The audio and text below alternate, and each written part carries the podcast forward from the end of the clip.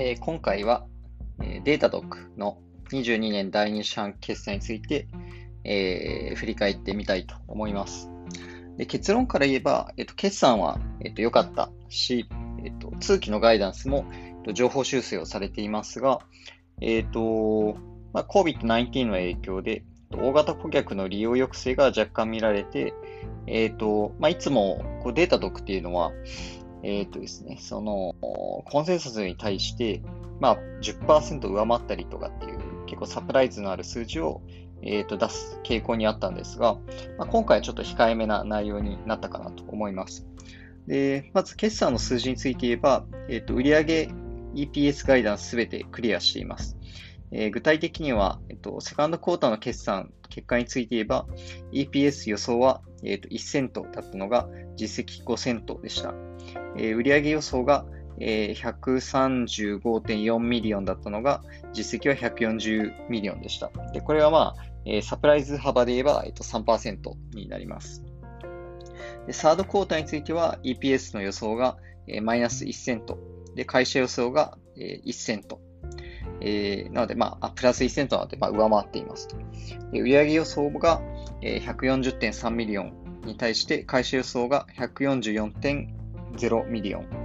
えーなので、これも約3%の、えーサプライズになっています。で通期ガイダンスについては、EPS の予想が、えー6セントに対して、会社予想が12セント。で売上予想が563.57 million に対して、会社予想がえー569 million。でこれは、えっと、 first quarter の、えー時のガイダンスが560 million だったので、えーまあ、また上方修正をされているということです。で中間値で見た時の、えー売上高の成長率は、えー、と third quarter で、えー、大体、えー、昨対比50%、フォースクォーターをプラス40%と予想していて、まあ、これはかなり保守的な内容になっているなというふうに、えー思いますし、えーカンファレンスコールでも保守的であるというような発言が出ています。で数字のハイライトを見たときには、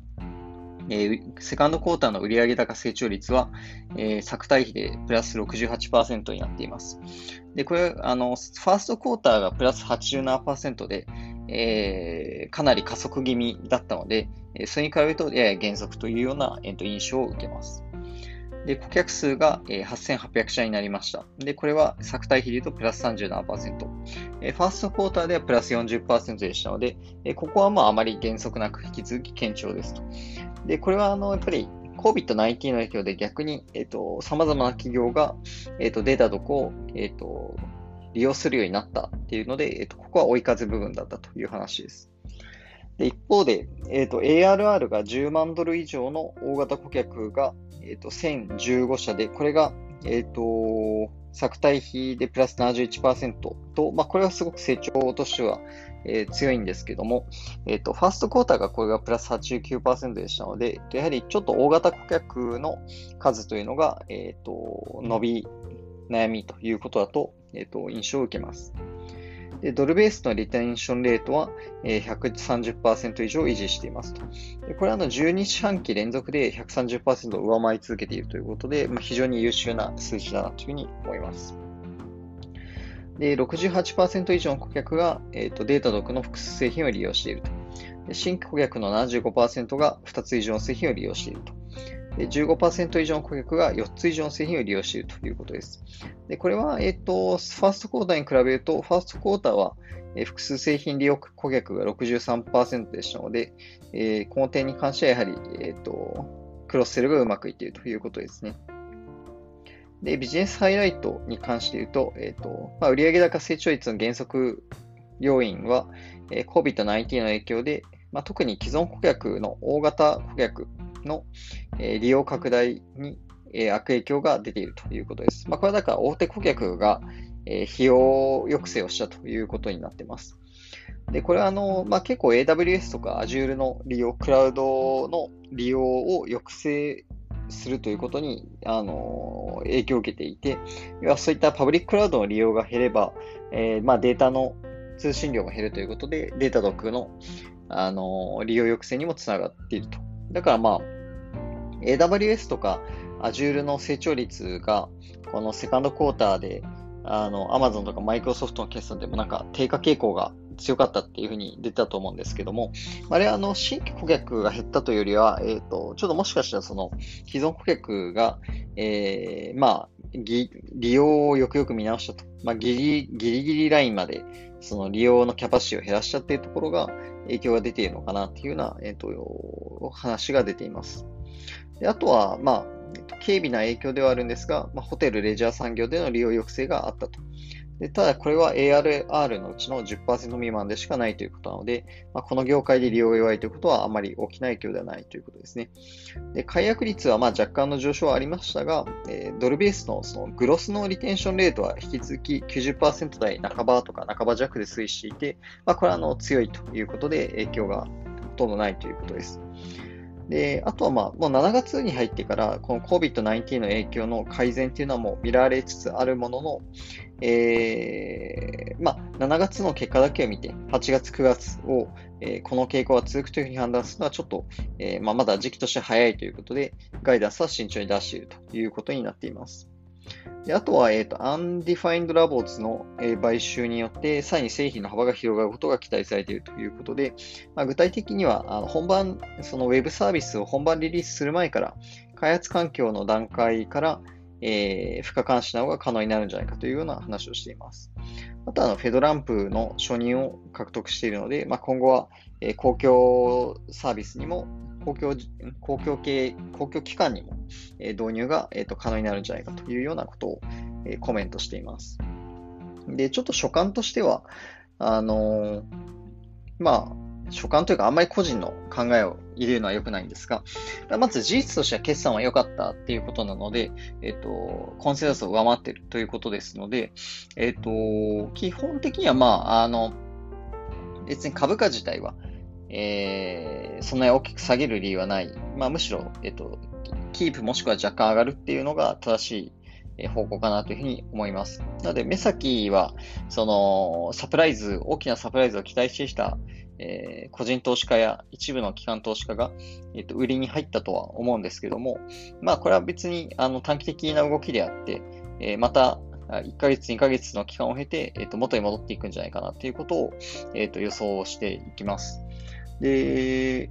まあ、一方で、えっと、大きなサプライズがあったわけではないってことで言うと、えっと、今までのような、まあ、ぐんぐんぐんぐん株価がギュッと上昇するかで言うと、えっと、そういう話はだんだんなくなってきているかなっていう感じがしていて、じゃあ、サードクォーターで、えー、まあ、今、保守的なガイダンスが出ている状態なので、まあ、そこに対してサプライズを出せるかどうかっていうところが、まあ、この今後の株価上昇に対しては、え、一個見られるということだと思います。まあ、ただ一方で、あの、それは本当に、あの、3ヶ月とかの短期の話であって、えー、まあ、継続的に、えー、コンセンサスを上回り続けるような、え、優秀な企業というのは、え、3年、5年っていうスパンで見ると、え株価が5倍、10倍っていう風になっていくような、えーと、傾向というのが SARS では見られているということなので、まあ、この点に関しては今、まあ、引き続き成長率も高いということで、うん、あんまり、じゃあ次の3ヶ月、次の半年っていうので、うん、まあ、なんていうんでしょうね、その、あの、スイングしたりとか、まあ、パパッと打っちゃったりっていうのももったいないかなっていうふうに、えっ、ー、と、感じます。で、まあ、なので、それは、あの、まあ、ある程度、1年、2年とか3年とか、そういうスパンで、えー、保有するっていう前提考えたときには、えー、別に決算は良かったし、ガイダンスも情報に修正されているので、まあ、キープ強気でもいいんじゃないかというふうには考えを持ちます。で、まあ、一方でじゃあ、もう少し短期的なトレードをしたいというふうに考えたときには、うーん、まあ、このデータドックみたいに一部で逆風、追い風と逆風のこうバランスが、あの、こう揺れ動いている。えー、これファーストクォーターでは追い風の方が強かったわけですよね。で、セカンドクォーターではちょっと逆風の方が、あの、影響があったと。じゃあ、サードクォーターは、その逆風側は若干もう弱まりつつあるので、引き続き追い風の方が強いかもしれないし、まだ、でもまだ判断がつかないしっていうような状況において、うん、じゃあ、もっともっと追い風が強い、そういう会社を選ぼうっていう考えもあるかもしれないです。で、それは例えば、えっと、ショピファイであるとか、エッツィみたいなものは、えっと、今回、えっと、決算良かったんですよね。で、あと、チェグオンライン、えー、学習のチェグとか、だから EC とかそういう、うん、オンライン学習系、えっ、ー、と、チェグとか、プルーラルサイトとかですかね。まあそういうやつとかに乗り換えるという考えもあるちゃあるんですが、一方で Shopify とか Etsy の EC は、うんとセカンドクォーターがある種、その、うん、特需のピークだったという見方もできるということなんですよね。で、実際 Shopify については、え、ー、と、サードクォーターに入ってからは、まあ、その、ロックダウン時の、えー、ほどの成長率は見られないっていうようなコメントを出していたので、うん、じゃあ一体どれぐらいの数字をサードクォーターで出していくんだろうっていうのは、うん、なんかちょっと読めないということですよね。で、今、コンセンサスで見ると、えーと、サードクォーターの Shopify の売上高成長率の期待値は大体68%とか、まあ、70%ぐらい出ていて、うん、まあなんかそれぐらいはいけそうな気もするし、うん、うん、みたいな。まあでも、少なくともセカンドクォーターみたいななんか大幅なサプライズは、うん、出ないんじゃないかなっていうようなことで考えると、じゃあここでパッと EC 系に乗り換えショピファイとかに乗り換えてみたときに、なんかこう、あれじゃあ思いのほそ、そういうことじゃなかったねみたいな決算っていうのは、なんかこうサードクォーターでまた迎えることになるんじゃないかなってことで考えると、うん、なんか今この局面で、うんまあ、その短期のこうモメンタムを狙って、えー、セカンドクォーターに驚きの決算が出た会社に乗り換えるっていうのも、うん、なかなか難しい局面だなっていうのが、まあ、正直なところですよね。だからこう今までのこのセカンドクォーターっていうのはある種 SARS 企業すべてが、まあ、多少のサプライズを伴った決算をバンと出してきたと。うん、なんかそういう点では、えっ、ー、と、なんか予想しやすかった局面なんですけども、まあ、セカンドクォーターもおおむねサース企業は、えー、まあ悪い決算は出してこなかったっていうことですよね。まあ、ただ一方で、ファーストクォーターのような大爆発っていうのは、えー、特に B2B サースでは、えーと、見られていない、今のところは見られていない、えー、むしろマイクロソフトとかはちょっと若干弱かったっていうこところとかもあったりとか、まあ、 Alteryx みたいな、そう、重たいサービスだと、えっ、ー、と、決算、まあ、ガイダンス悪かったとか、えー、なんかそういうのがあったりとかして、まあ、ちょっとこう、だんだん、あの、脱落組が見えてきていると。じゃあ、この third quarter っていうのはさらに難しくて、うん、まあ、 Shopify やエッツはセカンドクォーター強気だったけど、うん、なんかサードクォーターで同じ強気を維持していいのかどうか読めない。うん、一方で B2B サースについては、その、ロックダウンがなくなったサードクォーターにおいては、うんと逆にこう調子が戻るっていう可能性も考えられると。なんかそういうことを考えていくと、うん、なんか今持ってるものをあえて手放す理由っていうのもないような気もすると。だからその辺をちょっと慎重に、え、立ち回っていく必要があるんじゃないかというふうな印象を、えーと、受けています。まあ、なので結論私としては、まあ、なんかよっぽどこの会社もっともっと伸びそうだなとか、まあ、そういうのがない限りは、え、別に手放さなくていいかなというふうには個人的に思っていて、